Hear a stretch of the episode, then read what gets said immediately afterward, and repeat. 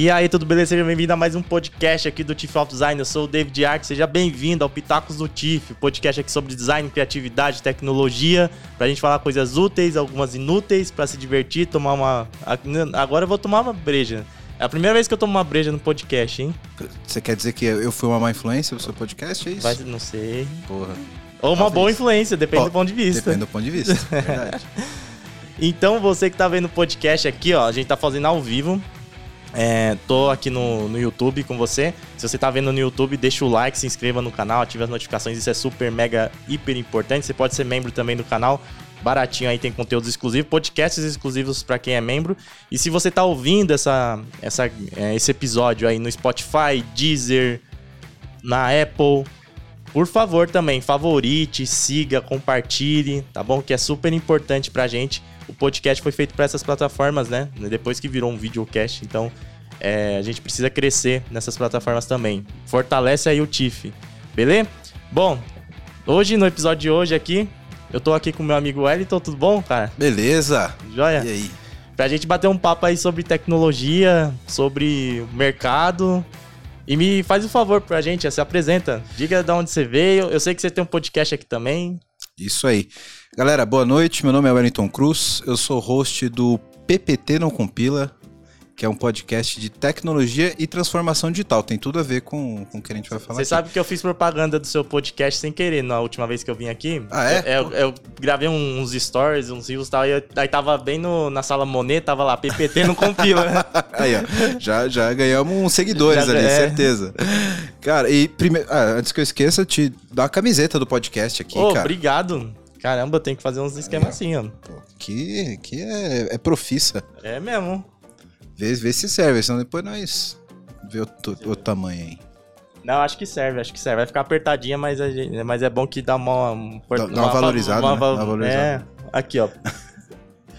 Podcast, tecnologia...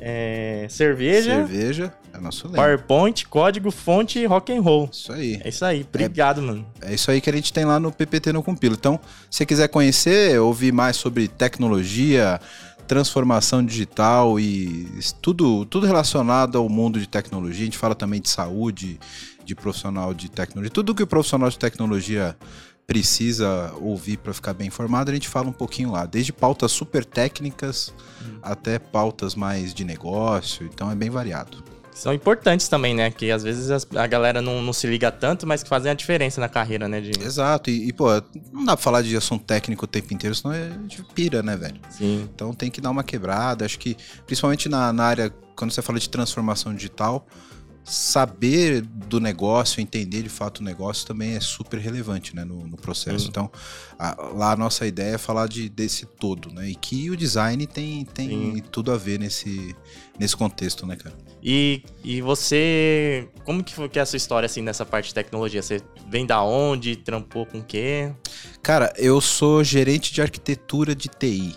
Hum, que, que, que faz o, esse bicho, né? A, que, que faz o arquiteto de tecnologia? O arquiteto de tecnologia é, o, é um grande estrategista de, do, da tecnologia em si, né? Então, isso vai desde você entender ali o contexto de negócio, o que, que o negócio precisa evoluir e traçar ali de fato uma estratégia de tecnologia pro, pro business. Comida, tá chegando comida. Tá chegando aqui uma coxinha. Coxinha Obrigado, costela, viu? Véio. Eu esqueci de falar no começo, pessoal, mas a gente tá fazendo aqui o podcast no Tia Café. Obrigado. É, no Tia Café aqui na Washington Luiz, perto do aeroporto, bem legal, do, do projeto Podcast no Bar, do Gustavo. E você pode fazer seu podcast aqui dessa maneira que a gente está fazendo aqui em outra sala. Você já deve ter visto aqui outros episódios, ou do Semiose. Muito, muito legal fazer aqui no bar. E agora tem coxinha. Tem que agradecer. Olha a coxinha aqui, mano. Não tinha tá essa bonito. coxinha, não. Os, os meninos que foram tá pegar. Olha. É, Obrigado. Tamanho de um punho. É, é mesmo. É um peito de uma pomba assim, ó. Porra. Não, e é sacanagem, a galera tá assistindo isso na hora da janta, né, velho? Ah, sacanagem nada. Esse povo aí tem que. Tem que. Não. Eles fazem a gente passar nervoso às vezes. Às vezes tem uns haters, não tem? É verdade, agora vai, vai ficar olhando a vai comida aqui, vai ficar olhando o chopp geladinho. Sofrer. Sofre um pouco aí. E você pode pegar tudo aí, ó. Não faça cerimônia, não, não, viu? Não tem problema nenhum, fique tranquilo que. Não, mas então. Eu amasso, como diria falando... nosso amigo Casemiro.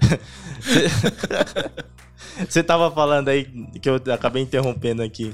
Não, o, eu, eu, venho da área de tecnologia desde sempre, né? Hum. Mas eu, eu, me especializei na área de, de arquitetura de TI. Né? Que, o que, o, que é isso, Antônio? Cara, o arquiteto de TI é aquele cara que sabe um pouco de tudo e não sabe nada na real. é. Tá ligado? Tá ligado. o arquiteto de TI ele é super generalista, ele precisa conhecer de tudo um pouco na parte de tecnologia justamente para traçar essa estratégia de, de transformação, essa estratégia de tecnologia. Então, quando você vai construir uma, uma tecnologia nova, um sistema novo, o arquiteto é o que define os componentes desse sistema, como esse sistema vai, vai, vai operar, como que é a estratégia de desenvolvimento do sistema. A, a, analogia ao arquiteto urbanista Sim. É, é, é válida. Então, você quer construir uma casa nova, você quer construir um bairro novo, é, existe um projeto daquilo, de como cada, cada aspecto daquela, daquele prédio, daquela casa é pensado por alguma razão. E na tecnologia, isso também é verdade. Né? Então, a escolha do banco de dados ideal, a escolha da linguagem ideal, é, como que você vai tratar isso no front-end, como que você vai tratar isso no back-end, se você vai usar uma estratégia de API, se você vai usar uma estratégia de orientação a eventos, se você vai para nuvem, qual nuvem você utiliza, tudo isso está no projeto de arquitetura de TI. E é o time de arquitetura que é responsável por, por fazer isso, né? Então fica muito mais uma parte de doc ali, de orientação de documentação, não chega a se desenvolver. Mais ou menos, é. né? O, Sabe por que, que o podcast chama PPT não compila? Não, não, diga aí. É justamente por causa disso. Existe um pouco dessa mística de que o arquiteto só produz documento. Sim. E, cara, no, no, mundo de tecnologia, no mundo de transformação digital, você vai encontrar muita gente fazendo apresentação bonita, dizendo que, que vai transformar o mundo, etc. Mas, cara, pegar aquele PPT e transformar em realidade é outra coisa. É total, verdade. É totalmente diferente. Então, o nome PPT não compila vem exatamente de uma crítica a, a esse tipo de comportamento que a gente tem no mundo de, de, de transformação como um todo. De, cara, é, é o, o, o profissional de palco. Sim. É o cara que ele é muito bom de apresentação, ele é muito bom de papo mas a gente queria fazer de fato um podcast que falasse a parada na real. Como que é essa, isso na real? Como que você transforma essa ideia, como você transforma esse negócio em software, na prática, né? E o arquiteto ele tem que ter essa fluência. Faz parte do job description dele codar?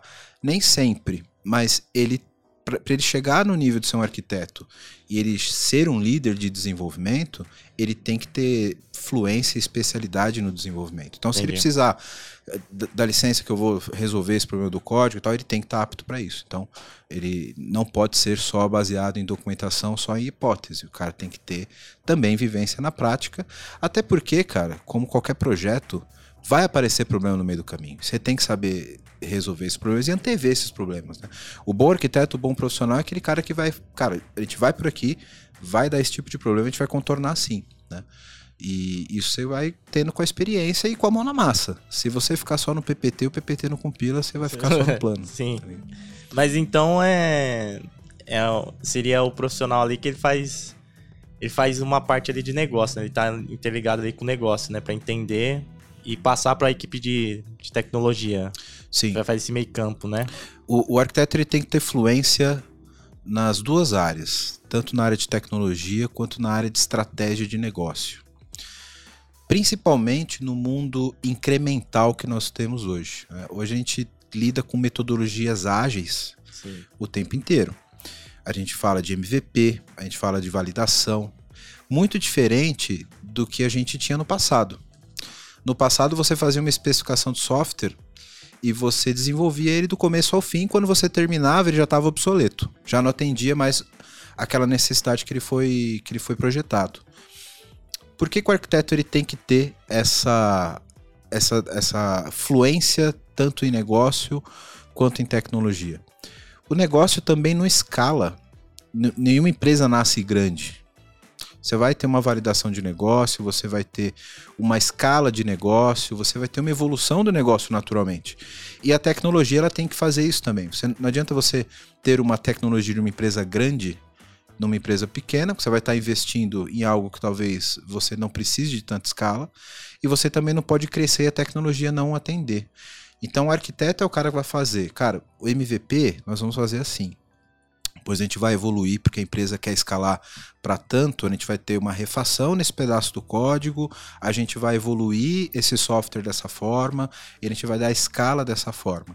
Então, não só o projeto final, mas os estágios intermediários da tecnologia também é papel do arquiteto definir e criar esse roadmap. Né?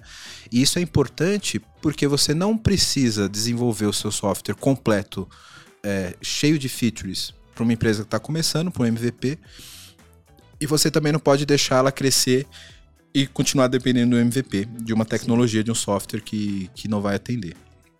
Então, é necessário você entender o negócio para saber como o negócio vai escalar, como o negócio vai crescer, quais são as necessidades, e você vai fazer uma tradução disso para um roadmap de tecnologia, para que a tecnologia vá evoluindo junto. Então o cara tem que ter esses dois vieses, tem que ter essas duas pernas para compreender os dois lados. Mas você está falando aí no cenário. Seria o cenário ideal, porque na prática, assim, eu, eu tenho minha visão mais como designer, né? Mas eu já vi umas, muita empresa atropelando isso daí, não tendo. Cara, na prática, a, a parada é diferente, é. tá ligado? Mas o, o papel do arquiteto é justamente orquestrar essas expectativas, sabe? O, o, e não é só a empresa ou o empreendedor que tem essa necessidade, ou a empresa que tem esse atropelo, digamos assim. Muitas vezes é o próprio mercado, sabe? Você precisa ter um, um, um time to market mais ágil. E até quando você está fazendo errado, existe o jeito menos errado. E o arquiteto é o cara que vai ter essa contenção de danos, sabe? Então, pô, galera, tem que entregar amanhã. Como que nós fazemos? Vamos fazer assim porque o risco aqui é menor, né? Então, é, esse gerenciamento de risco e essa evolução de, beleza, a gente precisa entregar amanhã, nós vamos fazer assim, mas depois de entregue, a gente vai ter que voltar aqui, vamos ter que reforçar esses alicerces, etc. É como você está construindo tua casa. Você fala para o arquiteto que tá tua casa, fala, cara, fudeu, eu tenho que mudar amanhã. Sim. Eu não tenho casa mais, eu tenho que mudar. O cara fala, beleza, você vai mudar, só que, pô, o quarto ainda não tem piso. Aí depois, depois que você mudar, a gente vai ter que mudar a hidráulica do banheiro. E você vai construindo a casa morando dentro. Isso também é verdade para a tecnologia. Nem sempre você está com a tecnologia pronta, 100% adequada para atender o negócio. Você pode ter é, processos que são manuais, né? Você pode ter processos que você vai ter que fazer manualmente, é, fazendo uma query no banco de dados, etc. Mas tudo um risco assumido, sabe? Um risco controlado. O que você não pode fazer é não ter esse profissional e não saber o risco que você está correndo e não saber como contornar. Né? Entendi. E, cara, eu eu queria saber do mercado aí de tecnologia, como que você vê? Porque eu não vejo a galera falando de ser arquiteto, não. O pessoal vai muito para dev, todo mundo quer desenvolver, quer criar as coisas. Sim, sim. Cara, o, o mercado de tecnologia hoje, ele tá tão aquecido hum. que se você levantar a mão assim, alguém te puxa e te bota um crachá de dev. tá contratado. Você passa na frente de uma empresa, deixa seu RG cair. É verdade. Você é. tá contratado CLT. E design também tem um pouco disso aí. Tá cruel, cara, tá cruel. O, o, o ponto principal, cara, é que é necessário muita mão de obra hoje em tecnologia. E deve é a, a principal mão de obra que você precisa. Claro, existem outras outras especialidades para o desenvolvimento que também estão em alta pela demanda. Então, um cara que é um administrador de banco de dados, um cara que é um DevOps, que dá agilidade no desenvolvimento, um cara de front-end que está mais ligado ao design, um cara de experiência, tudo está Sim. muito em alta. O dev é a principal mão de obra. Sim. O arquiteto é um cara que tem menos vagas disponíveis porque um arquiteto ele pode atender um projeto inteiro, que geralmente tem 20, 30 devs. Você vai ter um ou dois arquitetos para fazer isso. Né? e é uma mão de obra um pouco mais especializada do que um dev. Né? O dev ele vai estar tá ali é, júnior, pleno, sênior. E... Arquiteto não tem, não chega a ter isso? Tem. Cara, isso é uma discussão muito grande. Isso é uma discussão muito grande. Inclusive, o primeiro episódio do PPT no Compila, quem quiser entender mais o papel do arquiteto, o nosso piloto é o que, o que fazem o arquiteto, o que comem, de onde vem esse bicho. Sim. E a gente tem um episódio que a gente fala exatamente sobre isso. Tem arquiteto júnior, tem arquiteto pleno, tem arquiteto sênior? Tem. Geralmente, e não é uma regra, tá, galera? Geralmente, o cara que ganha experiência como dev, ele começa a entender a importância do papel de arquitetura ele e ele evolui para isso. Mas não que o cara precise ser um dev muito experiente para ser arquiteto. Não é necessário. Mas geralmente o dev ele entende a necessidade quando ele tem uma maturidade maior. Aí ele começa, pô, isso aqui eu poderia ter resolvido desse jeito, isso aqui eu poderia ter melhorado desse jeito. E ele começa a ver a arquitetura de uma forma diferente. Por quê? Para você ser um arquiteto, você não precisa ser um especialista em código, você não precisa ser um dev sênior. Mas você precisa ter uma coisa que é essencial para o arquiteto, a capacidade de abstração. Você precisa abstrair a necessidade do negócio e levar isso para uma tecnologia. É ter um pensamento mais abstrato. E geralmente o dev ele começa a ter esse pensamento mais abstrato com a experiência. Mas eu conheço caras que, que tem isso nativo do cara. O cara nasceu com isso e o cara já é um puta de um arquiteto sem ter tido uma trilha muito grande de desenvolvimento, né? Mas tipicamente os profissionais começam como desenvolvimento e, e, e vão evoluindo. Vão evoluindo. É, porque eu não vejo não, tipo, galera, muitas... Eu já trabalhei com arquitetos é, mas não. Eu nem, nem sei se eles utilizavam o nome arquitetos. Eles, aí você pode explicar se tem qual é a diferença, analista. Eu, mas ele, o trabalho deles era esse. Era. E nem você descreveu aí. E, e aí você falou de metodologia ágil. Onde que entra a, metodologia, a metodologia ágil nesse, nesse sentido? Porque o cara vai ter que mapear tudo. Demora um tempo. E aí vai cair naquela coisa em cascata que ele vai ter que entregar para outra pessoa para a pessoa fazer. Sim. Tem como colocar, sei lá, metodologia ágil nisso? É, o arquiteto ele tem que estar tá inserido dentro da metodologia ágil. Ele tem que estar tá lá dentro, dentro daquele squad, daquele time, Sim. que vai ter um especialista nessa metodologia. Geralmente não é o arquiteto. É, é o agilista, né? Ali. É o agilista. É o cara que conhece mais a metodologia, etc o arquiteto ele tem que estar tá inserido lá e toda a equipe de tecnologia tem que estar tá inserida lá, porque a tecnologia hoje, e aí é, é, é, é, opinião e não informação, tá pessoal? Mas eu não vejo mais como a tecnologia trabalhar sem contexto de negócio. Então, quando a gente fala de metodologia ágil, quando a gente fala de processo de transformação digital, Sim. você sempre vai ver negócio e tecnologia junto. Então, o desenvolvedor tem que saber o que ele está codando, o que, que aquilo que ele está fazendo vai gerar de, de impacto no negócio. E o negócio também precisa saber qual é a necessidade de desenvolvimento daquilo que ele está requerindo. Sim. Então você tem uma, uma troca muito próxima nesse sentido. Onde entra o trabalho do arquiteto nesse, nessa, nessa metodologia ágil? Em traçar esse roadmap que eu te disse de tecnologia. Então, quando você está falando de metodologia ágil, você vai ter as releases, vai ter as sprints, vai ter Sim. as entregas que são, são graduais. Esse cara ele tem que ter uma visão mais um out da parada e falar qual é o meu produto. Meu produto é esse. Ele, ele tem uma perspectiva ali de dois, três anos de evolução ou mais. Onde esse produto quer chegar? Eu tenho que ter uma ideia disso e tenho que imaginar como vai ser a tecnologia disso dali a dois, três anos como cenário ideal. E, imaginar é um pouco ousado, né? Porque tem até aquela lei de. Qual que é o nome? Lei de Moore. Que ele fala que a cada dois anos tem um salto computacional, né? Sim, sim. É, é meio louco, né? Você imaginar. Sim, é, é, prever isso. isso é um negócio legal para depois a gente falar de cloud. Hum. Que a cloud ajuda muito nesse processo de escala. Você consegue ter um desenvolvimento enxuto hoje que vai escalar no futuro que antes, com o desenvolvimento on-premise, bare metal que a gente tinha antes, não era tão possível. Né? Senão você ia ter que comprar um monte de máquina e, e era fisicamente impossível evoluir como você evolui com cloud, né?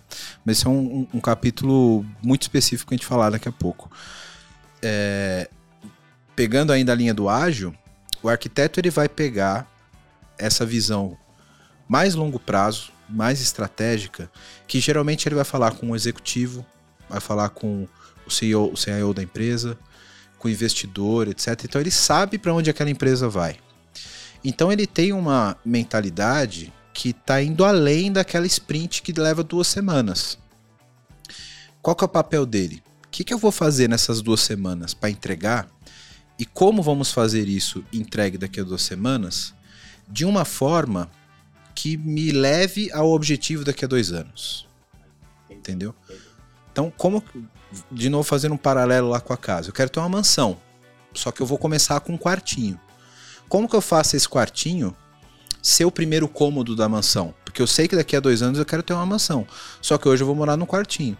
Então eu não quero demolir esse quartinho para ter a mansão no futuro. Então como que eu faço esse quartinho já de uma maneira que ele vire um cômodo e eu reaproveite isso para construir a mansão no entorno depois, sabe? Então o arquiteto dentro do ágil, ele é o cara que vai fazer, vai definir como vai ser esse quartinho, depois esse quartinho vai virar um quarto-sala, depois você vai criar o seu jardim, depois você vai fazer um segundo andar.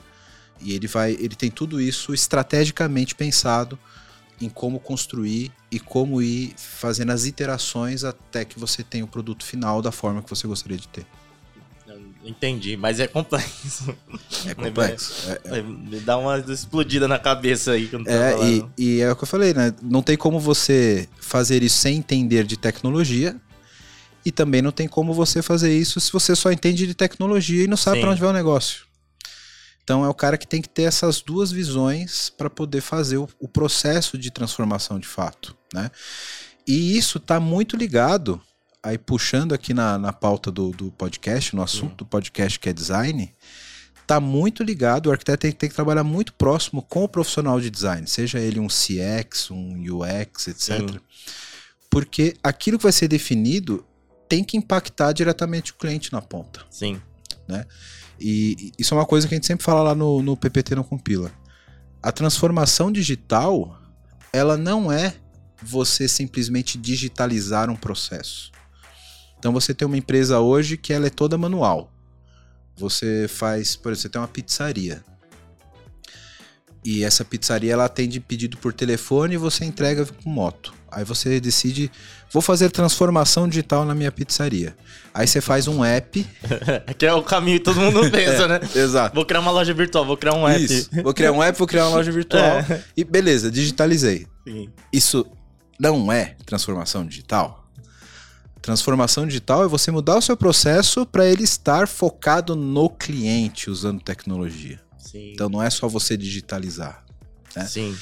E como que esse profissional, o, o arquiteto, o PO, o desenvolvedor, vai olhar esse processo para estar centralizado no cliente. Aí entra o profissional de experiência, o profissional de, de, de, de design, sim, sim. que vai fazer esse design thinking e vai remodelar esse negócio, que é um cara que é extremamente importante pro, pro processo de transformação digital, né, cara? Sim. Sem essa visão de design, cara, eu sou um chucrão de desenvolvimento, tá ligado? Eu sou um cara de exatas. Eu tenho dificuldade de imaginar como atender melhor o cliente, de, de entender como impactar melhor esse cara. Tem que ter um quê de empatia de humanas aqui nessa parada. É. Né? Eu, eu sei ver indicador executivo, evolução de negócio e tecnologia. Se não tem esse papel, você acaba cometendo esses erros de digitalizar e aí você vai ter uma empresa super high-tech, super, super performática do ponto de vista financeiro, mas que as pessoas simplesmente não se importam, né? Então, esse, o papel do design nesse, nesse processo ele é, é super importante, né, cara? É, é, é importante você falar isso, porque a gente estava direcionando bastante aqui para tecnologia e tal, né? Fazendo as perguntas, mas tem muitas pessoas aqui no meu canal que querem migrar para o mercado é, não, não de tecnologia ali. É, tá inserido em tecnologia, mas de experiência, de produto digital. E eles vão esbarrar nessa estrutura que você falou. Vai esbarrar no arquiteto, vai esbarrar no, vai esbarrar no dev, vai esbarrar, esbarrar no PO.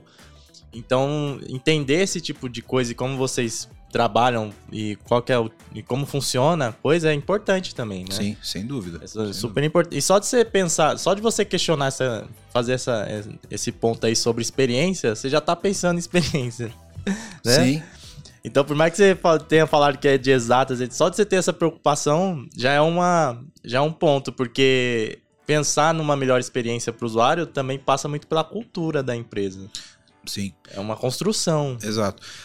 E, e, o processo de transformação digital diz muito, muito sobre isso, né? A gente vem de uma cultura de que as pessoas tinham que se adaptar às empresas, né? Então, se eu sou cliente da empresa X, eu tenho que ver qual o processo de atendimento daquela empresa e eu cumprir o processo da empresa X, né? O processo de transformação digital é o contrário, é qual que é a melhor experiência que eu posso dar como empresa Y para eu me adaptar com esse cara, né? Acho que o maior exemplo disso é o Nubank, como o Nubank trata a experiência. Sim, e é o banco que de fato tratou a transformação digital com esse conceito de centralidade no cliente, né? Que é completamente diferente de, de um banco convencional que você vai e fala, pô, beleza, eu quero fazer um. Quero pegar um empréstimo aqui. Ah, você tem que preencher três vias, dar um salto mortal, pintar o, o, o, quadradinho de Aquela burocracia é, Nossa, exato. Pra abrir conta, fechar conta, Exa né? E isso é o exemplo clássico de como você tem que se adaptar à empresa. E não a empresa se adapta a você. E o Nubank ele é uma empresa que nasceu digitalmente nasceu com essa transformação digital, não porque ela é só pelo, pelo app, porque ela é sim, por tecnologia, sim. mas porque ela vê a tecnologia como uma forma de dar uma experiência personalizada e centralizada no cliente. Sim. Isso é de fato a, a transformação, né? Porque todos os outros bancos têm app, todos os outros bancos têm site. Né? Tinha até mais estrutura, né? Que quando lançaram, Exato. né? Caixa eletrônica, tudo isso é, tudo isso é digital. Sim. E por que, que eles estão passando pelo processo de transformação digital? Porque eles não eram digitais antes? Não, eles eram digitais, mas a transformação digital é muito além do que só você ter, ter, ter tecnologia. Sim. Sabe? E aí é onde o cara do, do design é essencial. E, e, o que você disse, entender esse processo de, de metodologia, de como são desenvolvidos produtos, etc., poderia até dizer como são desenvolvidos, como é desenvolvido software, mas não Sim. é software Sim. por software, é sempre um produto que você está desenvolvendo, né? Então entender como funciona uma metodologia ágil, entender qual é o papel do PO, entender qual é o papel do arquiteto, papel do cara de experiência, papel do DevOps, como que, que isso funciona, fica muito mais fácil para o profissional de design saber como ele contribui com essa parada. Sim. Né? Total, total. Que aí ele vai trazer esse conhecimento dele de design e vai contribuir com essa galera, que é o cara técnico que está desenvolvendo, é o arquiteto que tem um viés mais executivo tecnologia, o PO que entende só do produto. Então, quando ele se vê dentro desse contexto, ele entende o método, aí ele vai saber como aplicar o, o, o conhecimento de especialista dele dentro daquele contexto. Eu, eu acredito muito assim que para mudar, talvez a talvez até uma questão mais ampla, assim, de sociedade. Tá muito incluso, assim, educação, cultura e tecnologia, né? E, e como você disse, não é para mudar uma empresa, é, a pandemia veio, as empresas ficaram doidas assim, né? Teve muita empresa que faliu, que fechou. A gritaria. É, não, não, eu vendi curso pra caramba, assim, de criação de site, um monte de gente querendo fazer site, porque entrou desespero, tipo, a pessoa tinha ali cômodo para ela vender presencial, tudo. Nunca pensou no digital, apesar dele já estar tá aqui há tanto tempo, né? Uh, daqui a pouco a gente vai chegar a quase 100% aí da população tendo acesso à internet, né? E aqui no Brasil, pelo menos. E aí a pessoa viu aquela, aquele impacto, pô, como que, que eu vou fazer? Tudo fechado e tal. Aí queria, queria inserir uma, uma cultura digital, queria ser digital sem ter todo esse processo aí. Exato. E, e esse é o, é o maior problema, né, cara? Você vem de uma cultura antiga, uma cultura inadequada para tratar com seu cliente de forma digital. E você resolve do nada, por causa da pandemia, pô, agora eu sou. Vamos fazer a transformação digital na minha empresa. É. Vou me transformar. Agora eu sou, agora eu sou cool. É, agora é cool de outro jeito. Exato. Isso tem tudo para dar errado. Tem tudo para dar errado. e deu errado, muitas empresas deu, deu errado. Total. É, cara, empresas grandes que eram contra home office. Empresas de tecnologia. Sim, tecnologia. Que, que não... colocava no. Não sei se você já viu, colocava um, monitoração no, no computador do, funcionário. Porra. Tinha uns negócios assim. Pô, é. né? Caralho, né? Pode falar palavrão aqui? Pode, no meu, não. No meu eu falo. Pode falar palavrão, gente, não. Pode beber cachaça. Tô me sentindo em casa. É, não, pode fazer aí, não tem problema não. Tô me sentindo em casa. Então, pô, uma empresa de tecnologia, muitas empresas de tecnologia. Sim. Você sabe o potencial da tecnologia, você sabe que você consegue estar virtualmente dentro da empresa, dentro da tua casa. Você tem investimento para isso. Você fazia o coitado do desenvolvedor saía da casa dele, pegava duas horas de trânsito, sentava na estressado. porra do, do, estressado, sentava na mesa de trabalho dele para fazer exatamente o que ele faria sentado na casa dele, velho. Agora as empresas estão entendendo que, pô, não é que funciona essa parada? É, agora, na verdade, as empresas é, meio que foram obrigados, assim, porque tem gente que só tá aceitando home office. Exato. Tem gente que, tipo, não, se a vaga não tem home office aqui, ou pelo menos não tem uma, coisa, uma questão híbrida, a pessoa já descarta. Exato. E, mas o que é foda é isso, cara.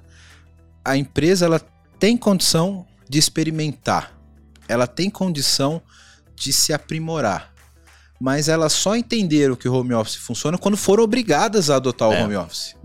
Né? Então, é. pô, não tinha como ser presencial. Então vamos fazer o home office aí, tipo, ah, pô, não é que funciona? É. Porra, por que não testou antes? As empresas que antes tinham essa predisposição, cara, passaram razoavelmente tranquilas pela sim, pandemia. Sim, sim. Porque, beleza, deixa todo mundo em casa, você já tem essa cultura. Mas, cara, tinha empresa que não tinha VPN. Para quem não sabe, VPN é você conectar da sua casa remotamente sim. à rede da empresa.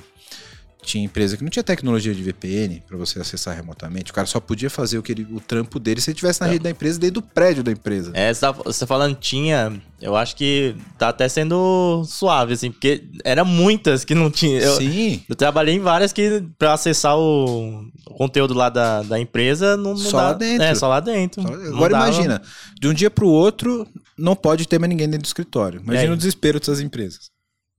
Entendeu? Aí, tipo, ah, não, agora eu sou cu, agora eu tenho VPN, agora eu vou fazer transformação digital. ah, vai. Não é, não. É foda, não, né? Pois é. Então não é bem assim que funciona, né? Isso impacta justamente a experiência. Querendo ou não, o teu funcionário é teu cliente. Você tem que dar um conforto para esse cara produzir. Você tem que atender bem esse cara, né? E, e a maioria das empresas antes estavam nem aí para isso, né? Então, o, o coronavírus aí, ele deu uma. uma... Você acha que melhorou? Então, algumas coisas pra gente? Cara, eu acho que, que sim. Acho que algumas empresas foram, de fato, fato obrigadas a, a, a olhar para isso. É, literalmente, né? É, foram obrigadas. Mas quando o cara é só obrigado e ele cumpre o mínimo, ele continua ruim. Eu acho que muitas empresas ainda estão assim deram o jeito de trabalhar de casa e tal, e muitas já estão obrigando as pessoas a voltarem para dentro do escritório agora com a melhoria da pandemia, né? Sim. Mas muitas empresas também, e eu espero que seja a maioria, não tenho essa informação, mas eu ouço muitas pessoas elogiando esse tipo de, de, comportamento, de que viram do limão uma limonada e estão de fato se transformando, né? Então começou a ver que, pô, esse negócio de home office talvez funcione. Se funciona o home office para o meu funcionário, como que eu posso tratar diferente o meu cliente? Então, aí, aí começa a mudar a cultura. Exato, até, exatamente. Aí passa até a cultura chefia. Exato. Outros aí, escalões. E isso é transformação, né? Transformação digital não é você fazer o que você fazia antes não digital de forma digital. A transformação é isso, é você pensar diferente, você pensar em coisas que são tem resultados diferentes no mundo digital. Mas o resultado e a experiência é o que manda. Mas então, uh, será que dá para chegar na conclusão que tudo foi por causa do, do dinheiro? Assim, é, foi uma coisa. A água tá batendo na minha bunda, a empresa vai falir, é questão de dinheiro. E aí, por isso que eu tive que me coçar para ter essa transformação. Cara, se você parar pra pensar, it's all about business. Sim. Né?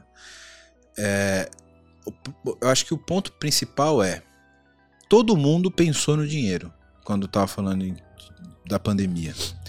Só que algumas pessoas, algumas empresas, né, no caso, elas começaram a pensar, pô, como que eu continuo mantendo o meu negócio para não perder dinheiro na pandemia? Tô pensando em dinheiro. Sim. Então, pô, deixa a galera trabalhar em casa, é, bota um e-commerce, né? As pessoas viram alternativas para continuar mantendo o dinheiro que elas já tinham, a receita que elas tinham. Qual é a diferença? Algumas, com uma mentalidade diferente, falou, cara, talvez aqui eu tenha uma outra oportunidade de ganhar um outro dinheiro. Ou de exponenciar o dinheiro que eu já ganho.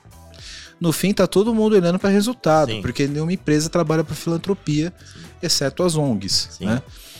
Tá todo mundo olhando para o dinheiro. Só que a diferença é que algumas olham para o limão e veem uma oportunidade, né? E a transformação digital dá essa oportunidade, né? Então, pô, se eu, meu produto era assim, fisicamente, que outras oportunidades eu tenho no mundo digital, né? E isso, cara, isso, isso eu acho sensacional. Muitas vezes passar por um processo de digitalização, passar por uma transformação digital, trazer a tecnologia para a empresa, muda o seu produto físico. Sim, verdade. Porque você viu que a experiência pode ser diferente, né? Então, muitas lojas que antes tinham um atendimento presencial, etc. Vou te dar um exemplo, Magazine Luiza. Sim.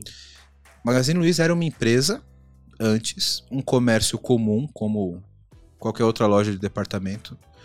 Quando ela passou por esse processo de transformação digital, que ela começou a investir nos canais, nos seus aplicativos, em tecnologia, a logística e o atendimento da loja física mudou. É outro processo. Você vai numa loja do Magazine Luiza hoje, e se você conheceu como era antes, você vê como o processo de transformação digital mudou o negócio físico. Porque a experiência é outra. Sim. Né? Então você tem lojas, por exemplo, do Magazine Luiza que você vai, escolhe o produto e compra na loja pelo site. É. Mudou completamente o processo. Você compra antes, tá, tá indo pra loja, você compra e você vai retirar lá, né? Isso, é isso exato. É. Então, isso que é muito louco. A transformação e a centralidade no cliente é o que dá essa mágica da transformação, porque senão não é transformação, velho, é só sair do A pro B, né? Era um A físico, agora tem um A digital. E que foi muito viés da tecnologia até 10, 15 anos atrás, né? Quem não lembra as primeiras revistas digitais que saiu para os primeiros tablets? Hum. Acho que vou, vou, mexer com velharia agora, é. lembra da época do Flash? Ah, eu mexi no Flash, é... eu fiz, então, fiz, jogo no Flash. Porra, é verdade. A S3, hein? Programação em S3, eu programei é, ActionScript. É. é Tinha um pessoal que falava assim: ActionScript era o futuro, você Isso, tinha que estudar. É. Aí veio o Steve Jobs, tome, tome, no meio. Não tem mais Flash nos browsers, beleza? Vocês se fuderam. É, já Vocês que estudaram ActionScript, vai tudo pro JavaScript agora e não reclama. É, foi assim mesmo. então, e, e, e e na época, a, a, a parte de, Por exemplo, você queria fazer uma revista digital, você não pensava na experiência do cara que ia, que ia consumir aquilo digitalmente. as revistas tinham até aquele, aquele negócio de folhear. Eu, eu cheguei a fazer design para isso. Aí você falou, porra, caralho, eu só vou ter que. Era então, experiência ruim do cara. Tinha uma empresa, eu não sei se ela ainda existe, que era Paper for Web. E aí ela fazia justamente isso, ela transformava, transformava as revistas e dava sempre esse efeito, assim. Isso, é. Ah, e era bosta. em flash. E, e era, em flash, flash, exato. Era em flash. Eu sempre uso esse exemplo como, como um, um insucesso de você tentar pegar o físico e encaixar aquilo que você tem no físico no digital. Cara, a experiência é outra. Você não vai ficar que nem um idiota passando o dedinho para virar a página no tablet, cara. É. Porra. Ainda bem que o Kindle mudou isso. A experiência no Kindle agora é completamente sim, diferente. Sim. Mas, é. é, mas é aquela questão de, de não entender a, a tecnologia, de querer forçar. Exato. Que você tentar fazer um paralelo do físico pro digital. Não, até, até existe, assim, tipo, em layout, por exemplo, a gente faz muito paralelo, né? Coisas físicas, assim, que existem para ter essas, essas relações e as pessoas né, ter essa percepção e poder utilizar. Mas no caso aí de não tem como você simular. Não, é, tem, não tem aquela coisa que, tipo, você passa o dedo. É outra mídia, é, né, né, cara? É outro espaço. É outra Porra, coisa. Ainda é. bem que a gente passou desse, desse mundo. Ó, eu tô vendo aqui os seus. Os seus... É. Os seus ícones da Macromedia, que não é nem Macromedia, mas agora é Não, é Adobe. Era Macromedia, era Macro Flash, a, o Dreamweaver é da Macromedia. Eu falo Macromedia, eu, eu entrego a idade, né? Pô, eu mexi com Flash 5, velho. Ah, não, aí eu já não. Já, já foi mexi. o primeiro Flash que eu aprendi. É, eu já mexi, eu acho que foi 7, alguma coisa assim. Já fui... Eu aprendi ActionScript no Flash 5. Aqueles sites que. O, o, HTML do site era só o, o frame do, do, do Flash. e aí ficava o Flash em, em full screen, cara. Sim, é. Nossa. é. e, e pior, pior que assim. Nessa época já existia o Manifesto Ágil. Eu, eu acho que o Manifesto Ágil é de quando? É, se alguém tiver aí no chat, me ajuda. Não sei se é de 2000 e... Não sei se é 2001, 2006. Mas, enfim, a agilidade já vem se discutida Sim, antes e tal. Já vem do tempo, né? E a gente não tinha nada disso, cara. Pois é, cara. Esse processo que você passou aí de, de agilidade ali, piou, pá, não, tinha nada. Não, não... É, é, eu acho que isso evoluiu naturalmente com a tecnologia, sabe? E, e que eu acho curioso, assim, é que olhando para o passado, a gente amadureceu muito como desenvolvedores de tecnologia no Brasil. Se você olhar aí, cara, eu sou ruim de data, mas a gente tá falando aí de 2005, sim, 2006, sim, por aí. Hum. Nessa época tinha um boom de sobrinho que fazia site, né? Sim. Então você queria fazer, todo mundo queria ter um site de alguma coisa, de alguma empresa, enfim.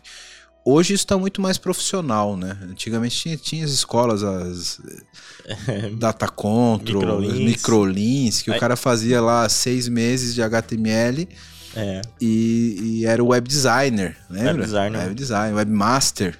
É, era webmaster, aí depois foi passar para web designer. Exato. Aí, isso hoje tá mais profissional, né? Para você desenvolver um produto, etc., você não vai contratar mais o sobrinho que, que faz o sua página HTML e Flash. É, mas hoje em dia até tem as, a tecnologia também evoluiu tanto que a pessoa pode fazer por ela mesma. Tem os Zix da vida, sim, Zyros, sim, dependendo, sim. a pessoa faz por ela mesma. É, é, que, que, é uma plataforma, né? Sim. Que, e, e aí tem um nicho para isso, né? O cara precisa de um site simples e tal. Aí talvez isso até tenha matado esses desenvolvedores amadores que a gente tinha no passado e o que sobrou é o que, não, o que essas plataformas não atendem. E aí você precisa de fato de um processo mais profissional.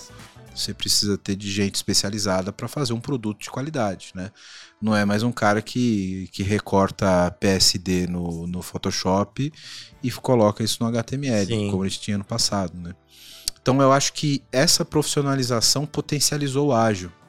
Hum, porque entendi. você começou a ter, de fato, uma especialização maior e as pessoas precisando de uma metodologia para gerenciar esse processo, né? Então você começou a ter papéis diferentes, né? Você começou a trazer o negócio para próximo de você. Então, se você tinha lá, vamos supor, um portal de compras, você passou a ter um PO, que é o cara que cuida do produto.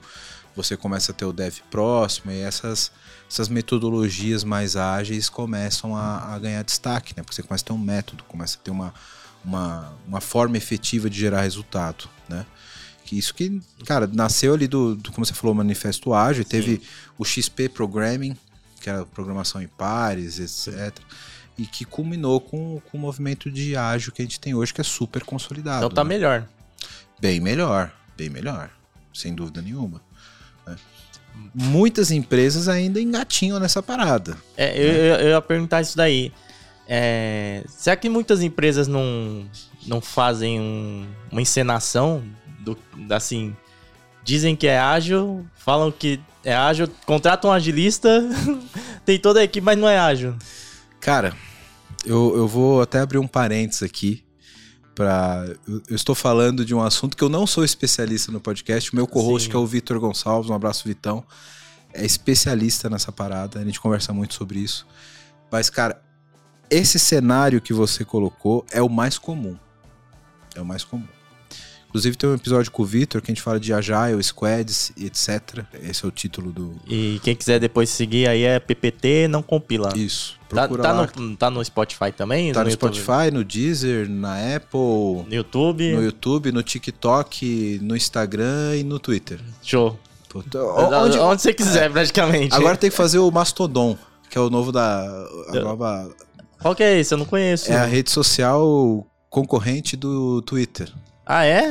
Só entrar lá e reservar já as arrobas, fica a dica. Ah, será que é porque o Elon Musk. É, não, é, é, ela sempre existiu. Aí ah. a galera viu que o Elon Musk vai fuder com o Twitter e falou, pô, vamos, vamos garantir o Mastodon. Ah, não acho que ele vai fuder com o Twitter, viu? É, é, esse é um bom, um bom tópico. É. Esse é um bom tópico. Mas a galera ficou com o cu na mão e falou, pô, vamos, vamos ver pra onde a gente vai mudar, né? Sim. Mas lá a gente não tá ainda, mas vamos estar tá em breve. Ah, vou criar meu arroba lá, pode ter certeza. É, pô, não tem garantia, né? Qual que é o nome? É Mastodonton? Masto, Mastodon. Mastodon. Eu não sabia, não. Nossa. É a nova, é a nova queridinha da galera agora. Daqui a pouco a galera esquece. Se, se, se o Elon Musk não fuder de fato é. no Twitter, daqui a pouco depois a galera esquece. Que nem o Clubhouse teve. Não sei se você viu. Teve aquele boom, Sim. todo mundo. Ninguém mais usa. Ele é. demorou pra lançar pra Android também, né? É, fechou. A gente falou disso no, na retrospectiva que a gente fez do, do ano. Hum. A gente fez um episódio especial do ano passado que a gente, na retrospectiva, falou: Cara, cadê o Clubhouse? É. O que, que aconteceu com o Clubhouse? Sumiu o Clubhouse. Pois é, tem o boom. Se você não der escala no momento certo. Sim. Né? Não é. tinha Android, era por indicação. Já era. O Twitter tenta imitar um pouco com os canais de áudio agora, né? Não sei se isso vai vingar, mas eu já vi alguns canais de áudio ali no Twitter. Não faz muito sucesso, mas, mas eles tentam. É, mas a, a, gente tava falando, até perdi, ó. Fui falando aqui. Se ó, melhorou. É, né? é, e, ó, e o Glauber falou aqui, ó, marcando presença aqui pra prestigiar o meu amigo. Falando de você, Wellington, ó, foi o que aconteceu na minha faculdade, que trabalho, foi um desespero. Ele deve estar tá falando da, da transformação digital. Show de bola. Abraço pro Glauber aí. A gente é. Vai, vamos gravar com ele na quarta-feira. Show. Tamo aí. Show de bola. Então, antigamente, Cara, é muito louco, né? A gente falando antigamente, estão falando de 10 anos é, atrás. É, então, é muito louco isso. Se a gente compara. Eu tava vendo uma pesquisa sobre fintech. Parece que deu um salto depois da pandemia também, número de fintechs no Brasil. É, é, as coisas acontecem muito rápido. A gente fala tipo 2005, sei lá, é, é, é muito pouco, é ontem. cara. É ontem, é praticamente, ontem, né? né? E quando você fala desses processos de, de desenvolvimento e, e como elas aconteciam até um passado recente aí, de 2010, 2005, existia a, a metodologia mais utilizada até então era o método cascata, Sim. né? Acho que quem está ouvindo aí conhece. Que era basicamente você especificar todo o teu código, e aí a, a, a figura do analista, que você até falou no começo da, da live, era importante porque era o cara que fazia um pouco desse papel do arquiteto, de entender o negócio e especificar como o software ia ser. Mas você não tinha todo esse trabalho de roadmap, de versatilidade, de escala, porque você ia entregar o software pronto. Então você tinha que analisar o negócio, que se chamava analista de negócio. Falava, pô, o negócio funciona assim, o software tem que trabalhar assim. Né? Essa figura do analista de negócio hoje e analista de sistemas ela não existe mais. Porque o próprio desenvolvedor ele precisa ser capaz de entender isso. Ele tem que estar inserido no contexto, né? Isso que a gente chama de analista desenvolvedor hoje. O analista de sistemas não existe mais. É uma figura que ficou em, em desuso. Mas essa metodologia cascata demandava muito disso. Então, cara, era um desperdício bizarro de, de, de recurso, de dinheiro e de, e de trabalho. Porque você tinha que fazer primeiro toda uma parte de especificação de entrevista com o negócio. Aí você escrevia um livro desse tamanho, como tinha que ter o software, e ia para a mão pro, do, pro, pro, pro, desenvolvedor olhar aquela especificação sem ter um caralho de ideia do que, que ele está fazendo, só é. olhava a especificação. E depois ainda você, você podia fazer e não dá certo ainda. Né? Exato. E, e, era o mais comum, porque o cara não sabe para que, que ele está fazendo, qual o resultado esperado daquilo que ele está fazendo. E, e aí você tinha um desenvolvimento quase que eterno do software.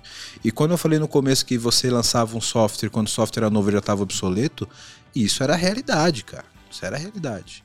Você lançava um software, e o software demorou tanto tempo para ser desenvolvido que o negócio já mudou. É. Hoje, né? hoje em dia, se a pessoa me contrata para um projeto de um ano, assim, eu já. Eu, eu, eu já fico. Eu, eu não sei se eu aceito. Tipo, no máximo seis é. meses ali. Você imagina, hoje a mudança de mercado é tão dinâmica é. que o que você define daqui a um ano talvez não seja mais realidade. É, o exemplo do Clubhouse que a gente tava falando aí, perde, é. é. muito, perdeu o time. Pois é. Então, o, o hoje está muito melhor com ágil, sem dúvida nenhuma. Respondendo objetivamente a tua pergunta, melhorou muito, né? Então você tinha regrinha para especificação, você tinha regrinha para documentação, você tinha regrinha para ter aqueles cenários de casos de uso, cara. Sim, sim. Isso era um inferno para quem desenvolvia software. É. Isso era um inferno. Né? Hoje você está do lado do pior e fala, cara, vem cá, como que funciona isso daqui? Como tem que ser? Pô, rodou e beleza. Não quer dizer que não tem que ter documentação, viu, galera? documentação de software é importante, mas você faz primeiro e você especifica, documenta depois para que as pessoas saibam o que você fez. Sim. Você não faz, não escreve um livro para depois escrever o software, né? Sim. Então, documentação é importante. E é, essa questão do PO aí, é, você estava falando no começo do arquiteto, ele, ele, qual que, ele trabalha ao lado do PO ou ele está meio que subordinado ali ao PO? Quando você fala da metodologia ágil, você não tem muito isso de subordinação, sim, sim, né? Sim. É uma equipe um pouco mais horizontal, sim, sim. né? Mas o, o arquiteto ele está muito próximo ao PO para entender o que esse cara quer do ponto de vista de negócio e planejar a tecnologia, né? Então o arquiteto ele é meio que um braço direito do PO ali, ah, porque ah, o cara não. Geralmente o PO não é formado em tecnologia. Sim. Geralmente é um cara que não tem tanta fluência em tecnologia. Ele até... até de design alguns também. Né? Isso, né? exato. Ou de negócio. De negócio. Né? Então o arquiteto é o cara que tem mais facilidade para lidar com o PO, para entender a estratégia de negócio, etc. E também tem facilidade para lidar com o time técnico, ele também é técnico. Sim. Né? Então é uma, uma dupla ali meio que inseparável, o PO e o, e o arquiteto. Achou. E ó, eu vou pedir outra breja aí. Eu, eu peço esse aqui, eu peço. vou pedir aí que. É a primeira vez que eu tô bebendo aqui ao vivo. Não, mentira, eu já bebi ao vivo. pô, achei que eu que tava sendo a má influência. Pô. Bebi em casa lá, foi, comprei uma, uma cervejinha lá fui, fui beber com o pessoal. Porque eu faço live, normalmente eu faço live de casa mesmo. Ah, legal, pô. E aí. Aqui no estúdio, você não foi a primeira vez que você faz a live? Não, é a segunda. A segunda. Ah, é o projeto, por isso que é importante vocês seguirem, viu? Sigam aí no, no Deezer, no Spotify, no YouTube e onde vocês estiverem ouvindo ou vendo. Porque eu tenho que sair de casa, cara, para fazer esse negócio agora. Então, ó, dá um trampo. Eu não gosto muito de sair de casa, não, para falar a verdade. Pedir aqui, ó. Da, Pô, mas pra vir aqui com esse show top, até tem uma motivação Não, tem uma né? motivação, é. com certeza. Tem uma motivação a mais aqui. Uma coisa que eu, que eu acho que eu não abdico é trabalhar de casa, cara. Não tem como pensar diferente hoje, né? É. Não, eu acho que é, talvez se eu evoluir, se eu, assim, crescer meu negócio tal, talvez eu tenha que ter um espaço tal. Mas mesmo assim, eu quero que seja perto de casa, alguma coisa muito mais low profile assim do que. Sim. Eu acho que eu sou, eu sou meio favorável do modelo híbrido. Sim. Acho que às vezes você tem que ter um lugar para você ir, encontrar a galera, conversar é. pessoalmente, fazer uma reunião. Sim. Essa, essa questão de reunião também eu acho que. Porra, ninguém aguenta mais Hangout, velho, também. Zoom, porra. Mas tem que ter, cara. Porque... Tem que ter, mas, pô, não pode ser só isso, né? É. Tipo, fazer uma reunião por semana. Tipo, galera, é. vamos lá, a gente faz a reunião rapidão, a gente anota, beleza? Depois vai todo mundo trabalhar na sua casa. Acho que esse é o é, cenário é, perfeito. É, eu acho, é, eu acho que é isso. Porque eu já, eu já fiz o teste, assim. Não que eu sou líder tal, mas eu já tentei. Já tive que liderar algumas pessoas tal. E aí e aí eu percebi que você fazendo uma reunião com todo mundo ali falando, aquele dele, tipo, ah, o que, que você tá fazendo, o que, que você vai uhum. entregar, parece que dá mais resultado do que você pegar e falar pra pessoa, a pessoa notificar por WhatsApp, sabe? Sim, você chamar todo mundo e falar, galera, e aí, beleza, é, pô. Mas, mas eu não gosto de reunião, não. Sinceramente, eu não gosto. Mas eu percebi que tem algumas situações que você tem que fazer. Tem que fazer, não tem jeito. Algum, alguns momentos você tem que encontrar o time, né? Sim. Faz parte. Mas, pô, tem muita reunião que podia ser um e-mail, né? Ah, é. Nossa. Ou um áudio no WhatsApp, manda um áudio aí que Isso, já pra mim. Pô, beleza, manda aí, depois eu vejo. Mas, pô, tem, é. tem. Cara, mundo corporativo é uma reunião atrás da outra. Isso tem que mudar, né, velho? Porra, reunião para planejar a reunião. Porra, reunião da reunião. Reunião para discutir o resultado da reunião. É, porra. Mas isso talvez não seja um, um, um, erro de processo ali, quando as pessoas não sabem o que elas têm que fazer, elas precisam de reunião para dizer ou para tentar descobrir o que elas têm que fazer. Com certeza, é cultural. Ah. Sabe? É, você. Eu, eu, vejo, cara, aí é, é uma visão muito particular minha, sabe? Eu vejo que as pessoas, elas não têm muito claro para elas qual que é o objetivo do trabalho delas. Você tá na empresa para quê? Qual que é o teu objetivo? Quando a gente fala de transformação. Não, mas isso é, é uma questão da empresa é uma questão da pessoa? Eu acho que é um pouco de cada. Acho que a empresa tem que tornar isso claro, sabe? Porque, cara, nem sempre o teu objetivo na empresa é exatamente a tua profissão. Sim. Sabe? Você, é um designer. É, você pode simplesmente considerar que seu objetivo é fazer um layout por dia. Porra, é isso que você quer profissionalmente? Ou você pode ter um objetivo do tipo, eu estou aqui para transformar a comunicação dessa empresa. Sim. Aí você tem um objetivo maior. E quando você tem um objetivo como esse, você consegue se planejar. Chegou, hein? Obrigado. Você consegue se planejar para alguma coisa além de você cumprir sua agenda. Sim. E tem uma galera que é um pouco acomodada, tipo, cara, eu vou cumprir minha agenda aqui, vou fazer a reunião e acabou, sabe? Fica muito nesse ciclo de, de, de não sei, eu só trabalho aqui, sabe? Isso é muito ruim pro, pro profissional que quer evoluir competitivamente no mercado. Você tem que saber qual que é o teu papel dentro daquela empresa, de um ponto de vista estratégico. O que, que você vai fazer nessa empresa? O que, que você quer transformar? O que, que você quer. Onde você quer botar o teu nome? Sabe? Mas sabe que eu já fiquei num estágio assim numa empresa. Eu fiquei desmotivado. Acho que todo mundo já. Mas uma coisa é você você optar por estar assim. Outra coisa é você não compreender isso. Sabe? Que em algum momento você estava desmotivado e falou, cara, quer saber? Eu só vou empurrar com a barriga. É, é eu esperar ser demitido. Isso, exato. e tem outros momentos, tem, tem outras pessoas que, tipo, que, cara, esse é o normal da vida do cara. Isso não pode ser o normal, tá ligado? Você não pode, você não pode estar ali só para cumprir tuas oito horas por dia. É, eu, eu, eu acho sempre assim que o, o, o nosso valor. É, é eu até utilizo uma palavra, agora me fugiu. Mas assim, o nosso valor, a nosso, o que a gente entrega como trabalho tem que ser maior do que o valor monetário que a gente está recebendo. Exato. E, e, é, e satisfação pessoal tua, né? Também, cara? de você ver, de você fazer. A gente tem uma cultura muito infeliz, na minha opinião, de achar que aquilo que você produz com o teu trabalho, você está cedendo para a empresa. E cara, isso é verdade em partes. A empresa está te pagando para que você faça aquele trabalho, que você execute Sim. aquilo. Mas antes de você entregar isso para a empresa, você está construindo para tua carreira. Sim. É para você, tá ligado? Você vai construir uma coisa medíocre para tua carreira? Quando você começa a pensar em você como profissional, como a tua própria empresa, como a tua imagem, você vai pensar duas vezes antes de você fazer um trabalho meia boca. É, né? e, me, e, mesmo que você não venha utilizar no, no, portfólio, assim, como você vai exibir, ah, eu fiz tal coisa. Mas é, são as relações que você cria, né? Tudo que está envolvido. Exato, você vai criar uma imagem de profissional imagem, de excelência. Sim. Sabe? De, de você conseguir ter uma evolução, um processo de transformação. Pessoal até. Sim. Né? Acho que isso é muito importante. E que as pessoas nem sempre têm essa visão, né? Isso, isso gera esse monte de reunião.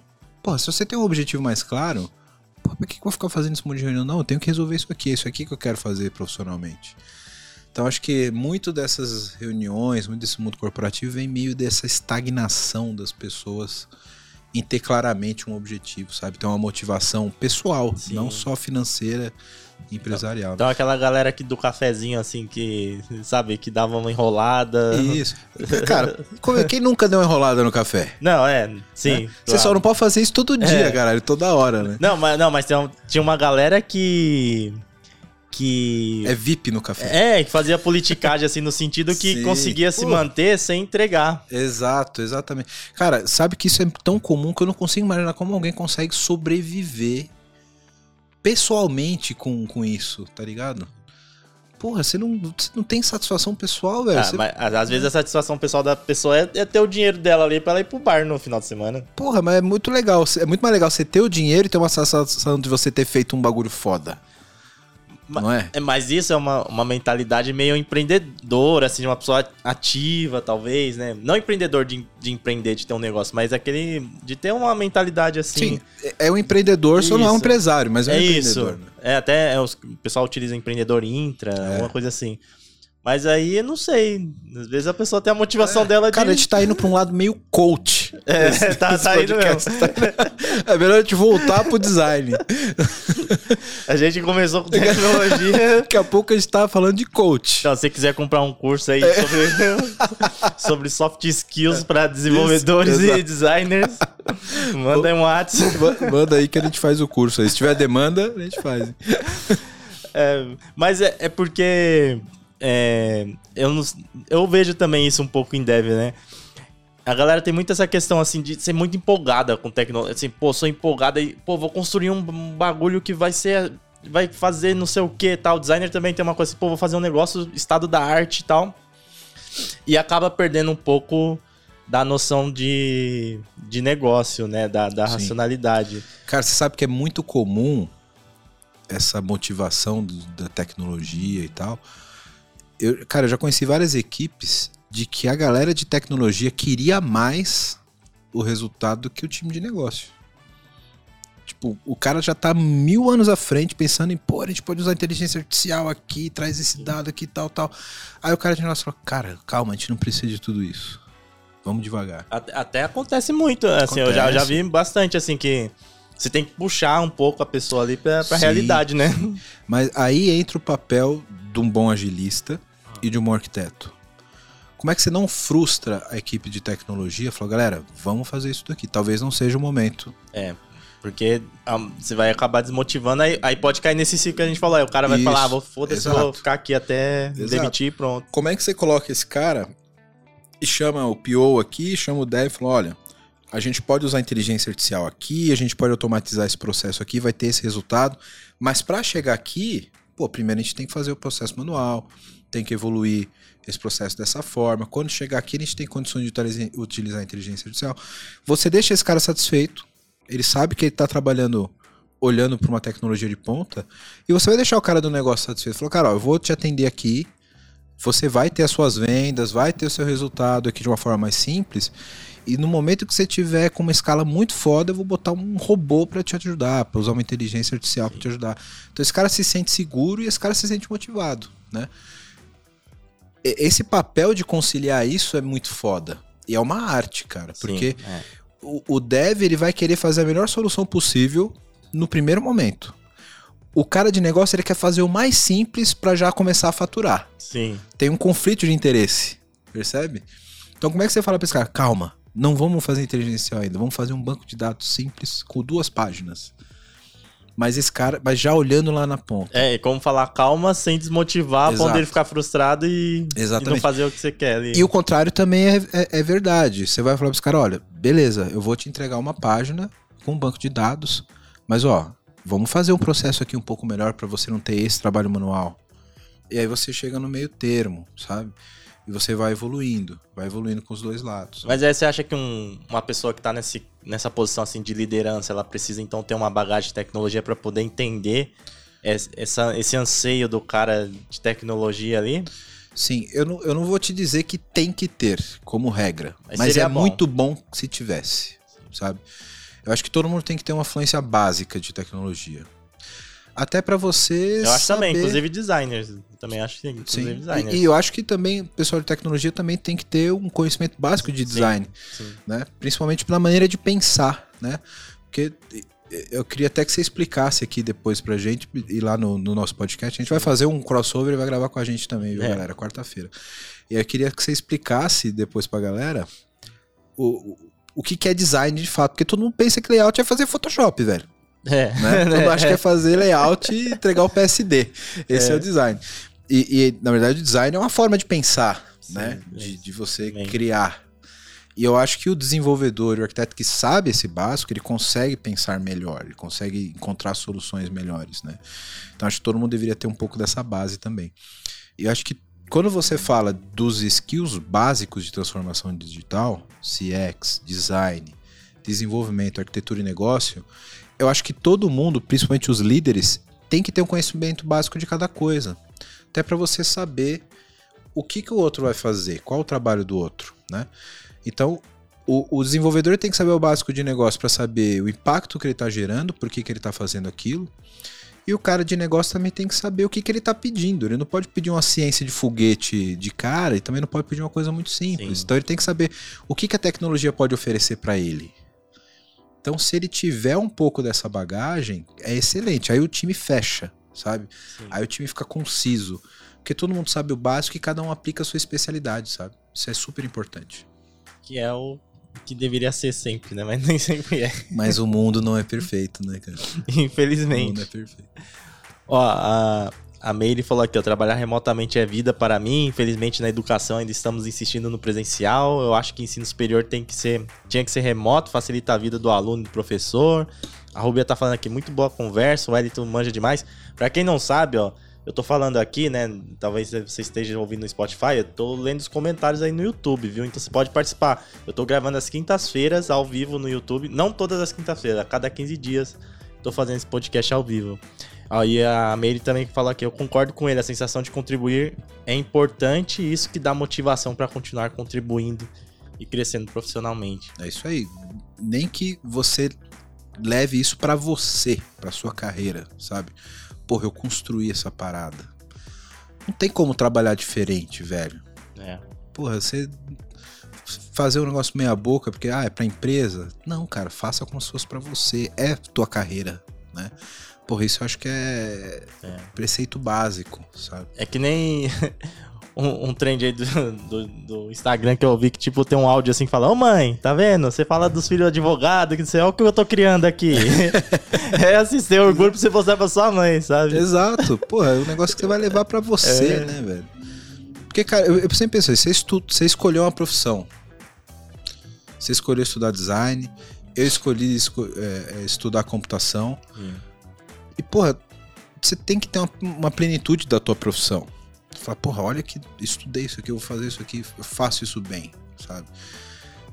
Não é simplesmente você vender o seu trabalho, sim, né? sim. Tem, tem uma questão de você se identificar com aquilo, você querer fazer bem aquilo. Eu, eu, acho que tem que ter uma questão também de, de se aprofundar também, né? Às vezes não ficar só naquele imediatismo, naquela coisa um pouco rasa, procurar mais, Sim, e quando você gosta do que você faz, eu acho que isso é meio que natural, né, cara? É, natural. Você vai buscar mais, você começa a desvendar mais as coisas, procurar mais informação, né?